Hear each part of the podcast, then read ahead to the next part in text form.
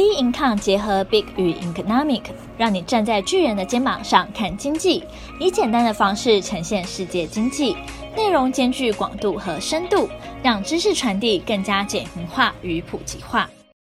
各位听众好，欢迎收听小资生活理财术。今天呢，也是持续我们小资的新单元哦，财务的诊疗室。那今天聊的呢，是现在很热门的工作。IC 设计工程师，那这几年啊，大家都会有个印象，工程师的薪水也很好。那二类组也变成很热门的科系，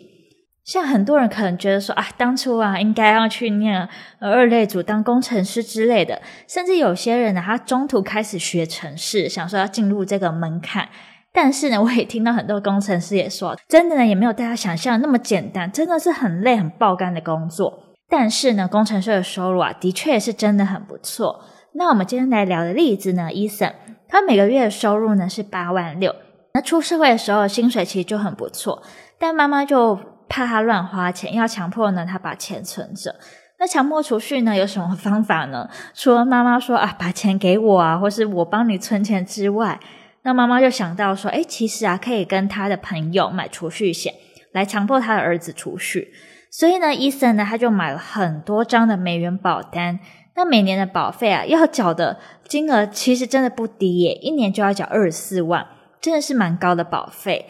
而且呢，我现在发现啊，不只是可能这个伊森的例子，他的妈妈会想说保险来强迫储蓄，就连你周边的朋友、同学有在做保险的，可能呢也会推荐你说，甚至呢也会推荐你说你要买什么样的商品。那我听过啊，现在呢，除了说自己周边的亲朋好友之外，有些呢还会出现在交友软体上，诶。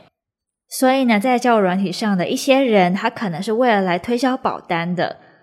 这我也是有听过，甚至我有听过说，呃我自己的朋友也用这种方式来想说，诶，看看能不能呃增加一点自己的业绩啊，等等的。那回过头来，Eason 的例子上了，就是 Eason 呢，他其实很多的同事都开始在自购房产了，尤其是像在竹科那边嘛，竹科这几年的房价也是一直在涨。那 Eason 看到说，哇，自己周边的同学同事都在买房了，可是房价一直飙，你也很想要赶紧入手，但是手上的现金就不够，会感觉说，哎，再这样下去，好像自己会不会买不起房？哎，我觉得还蛮特别的一个现象。就算呢，你今天可能月薪比较低，或者说你月薪比较高，都同样一个问题哦，觉得自己好像买不起房子。但是真的是这样子吗？我觉得你应该从你的财务结构呢来去做分析。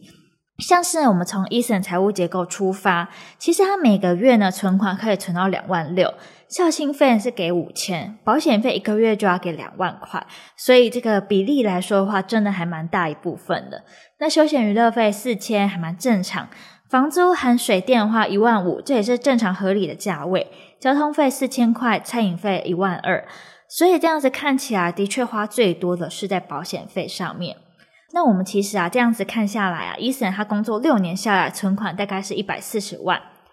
那每月的支出呢占收入约四十六点五一趴，哎，的确蛮高的。但他的保费啊就。但是他的保费支出呢，就占了收入的二十三点二五 percent，所以由此可见，他保费占收入过比真的太高了。这边就要提醒大家一件事情哦，保险它的本质呢，是想要透过小小的保费就可以有很大很多的保障，买到一个高保障的感觉啦，来规避这些风险。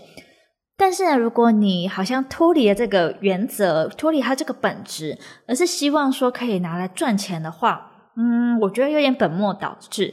而且呢，保险其实不等于是存钱，甚至呢，它是会绑住你的钱的。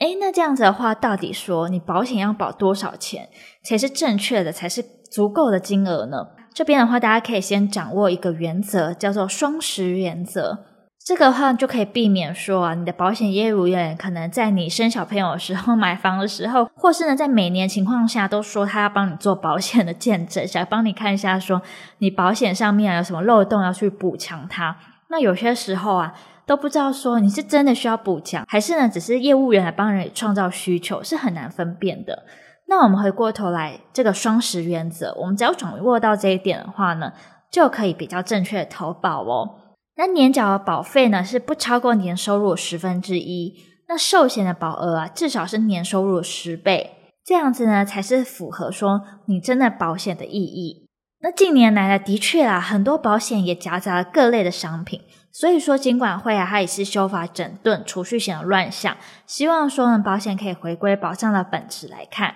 这边呢，我们还是建议你，保障就归保障，存钱就归存钱，投资就归投资，不要说全部都把它混在一起。那如果呢，你现在都已经买了，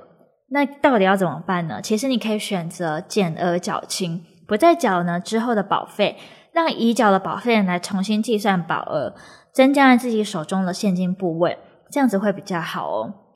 所以呢，美元保单其实它还会有一点是有汇差的状况，所以呢，可以先计算说目前保单的价值。那你还要需要关注的是美元汇率的变化。像前阵子的时候，美元它是比较弱势的，那时候你的保单其实都是亏损的，因为你是有汇差，美元那时候比较低点。但是呢，美元又再次强势回来的时候，你可以算一下，在无亏损的情况下，可以把美元的保单的价值拿回来，这样子可以争取活化手中的资产的机会。至于呢伊森呢看到周边的朋友他很想要买房子这件事情，我们也是建议大家说，如果你要买房子的话呢，先求有再求好会比较好哦。不要说哦，你一定要住什么大房子，你一定要住很新的房子，你一定要就是很光鲜亮丽的那种。因为近几年来啦，竹科地区因为台商回流，所以有非常多的科技新贵进驻，而且加上说这几年下来，电子业在台湾也很热门，很多的单都进台湾，所以很多的工程师他拿了年终呢，是真的不少，都是可以付一间房子的头期款。那有这样一种情况下呢，房市就会很热，也导致房价一路飙。那房子其实还有很多类型，新城屋、预售屋、中古屋。一开始，其实你可以用中古屋入手，价钱呢会比较低一点。